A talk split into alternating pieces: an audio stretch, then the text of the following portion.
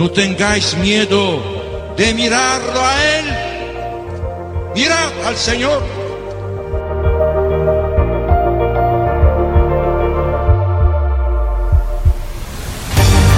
No tengamos miedo a ser santos. Todos estamos llamados a la santidad, que no consiste en hacer cosas extraordinarias, sino en dejar que Dios obre en nuestras vidas con su Espíritu.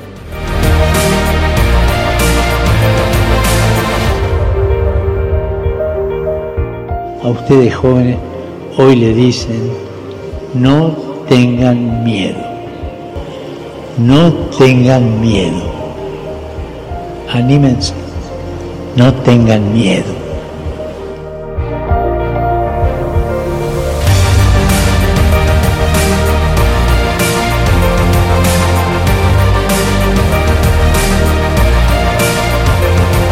Santos ao pé da porta. A santidade no dia a dia de pessoas como tu.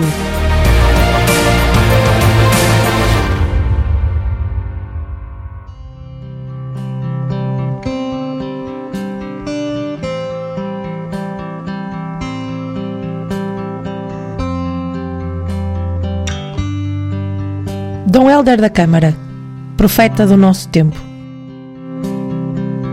Na homilia da missa de 7 de fevereiro de 2009, que marcou a abertura das comemorações do centenário do nascimento de Dom Helder Câmara, o presidente da Conferência Episcopal dos Bispos Brasileiros, Dom Geraldo Lírio Rocha, definiu Dom Helder como um profeta e dom para a Igreja e os pobres. Recordou o episódio de quando o jovem Helder informou a família da sua intenção de ser padre, ao que o pai respondeu: Meu filho, ser sacerdote é muito difícil. O sacerdote e o egoísmo não podem viver juntos. O aviso não o intimidou, uma vez que daí a pouco ingressaria no seminário para iniciar a sua preparação rumo ao sacerdócio.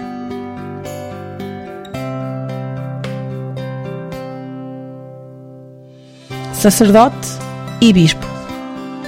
Nascido a 7 de fevereiro de 1909 em Fortaleza, capital do estado do Ceará, no nordeste do Brasil, Dom Helder foi ordenado padre aos 22 anos de idade, com especial autorização do Vaticano, por não ter a idade mínima requerida.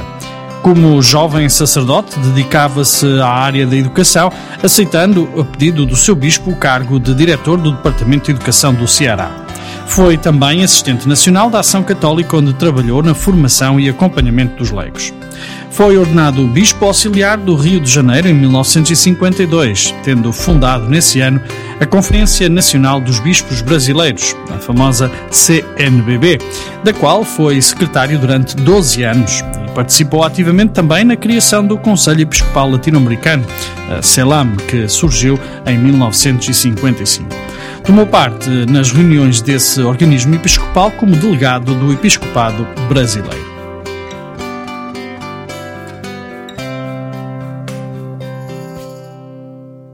Com os pobres. No Rio de Janeiro, manteve sempre o contacto com a imensa massa de pobres que vivem nas favelas.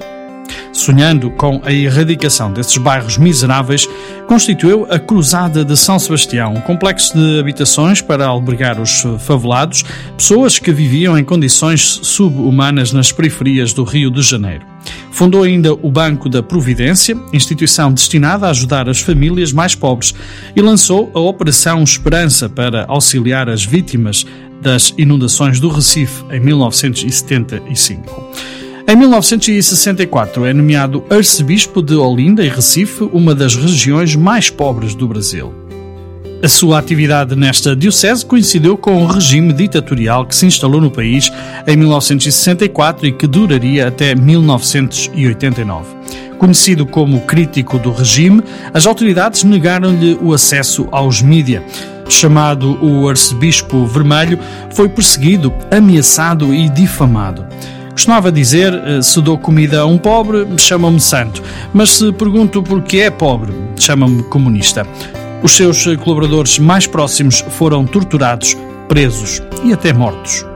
O isolamento a que foi votado no seu próprio país, porém, não o deteve da sua atividade de denúncia das injustiças, da pobreza e da defesa da democracia. Antes, pelo contrário, este facto granjeou-lhe fama internacional, sendo convidado para conferências em várias partes do mundo. Com o seu estilo gestual e afirmativo de comunicação, contagiava multidões. Dava a conhecer o abuso dos direitos humanos no Brasil e defendia o uso da não violência como meio de protesto e superação das injustiças.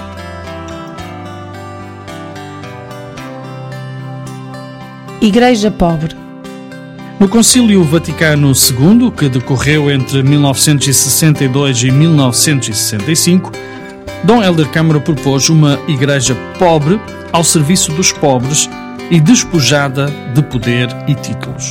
Defendeu uma igreja entendida como povo de Deus, com um governo baseado na cooperação entre os bispos e com o Papa e corresponsabilidade, aberta ao mundo e empenhada na transformação social. Juntamente com mais 40 bispos, reuniu-se nas catacumbas de Roma nos últimos dias do concílio, tendo assinado o Pacto das Catacumbas, pelo qual se comprometeram a viver uma vida simples, dedicada aos pobres e sem títulos honoríficos, riqueza e poder. Querendo ser coerente com a sua defesa da Igreja pobre e evangélica, renuncia ao palácio episcopal e vai viver para uma pequena habitação anexa à sacristia da Igreja das Fronteiras, em Recife, onde vive 21 anos. Aí recebe pessoalmente todos aqueles que o procuravam. No contacto com o povo, dava a impressão de não ter agenda, de ter todo o tempo para os outros. Nunca teve carro ou motorista.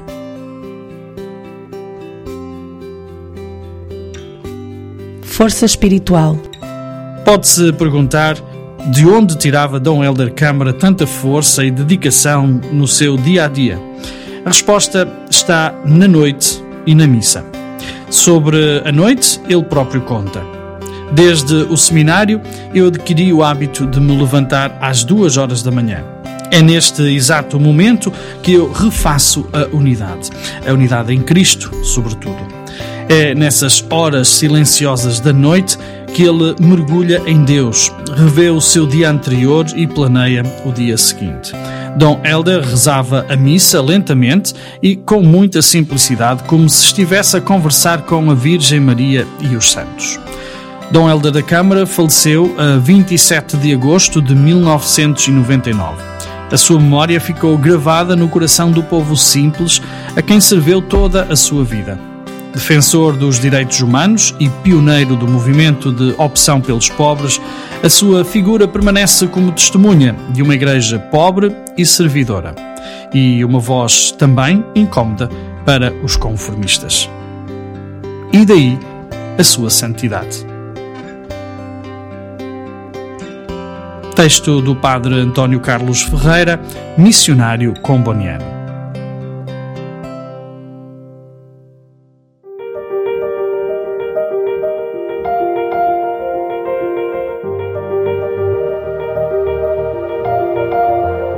No tengáis miedo de mirarlo a Él. Mirad al Señor.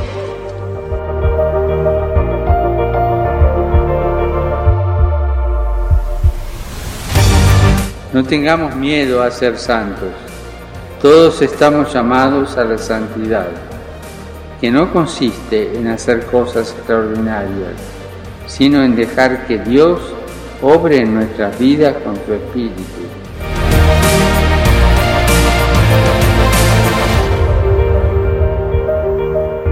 a ustedes jóvenes hoy le dicen, no tengan miedo, no tengan miedo, anímense, no tengan miedo.